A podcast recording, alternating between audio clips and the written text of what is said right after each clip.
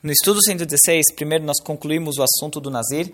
Ele traz aqui a mitzvah do, do Nazir, de, que ele tem a obrigação de consumar o seu voto. Isso aí é quando o Nazir ele terminava o prazo do juramento dele, conforme foi explicado nos estudos anteriores. Para a pessoa se tornar Nazir era através de um juramento, e o juramento era para ser Nazir por um prazo determinado. Quando completava o prazo dele, então ele tinha a obrigação de vir ao templo e trazer uns sacrifícios no templo.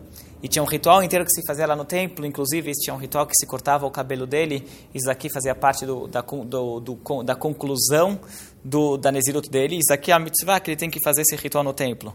Importante notar que a gente deve evitar fazer juramentos de ser Nazir hoje, porque a pessoa só fica permitida nas coisas que o Nazir está proibido depois que ele faz o ritual no templo.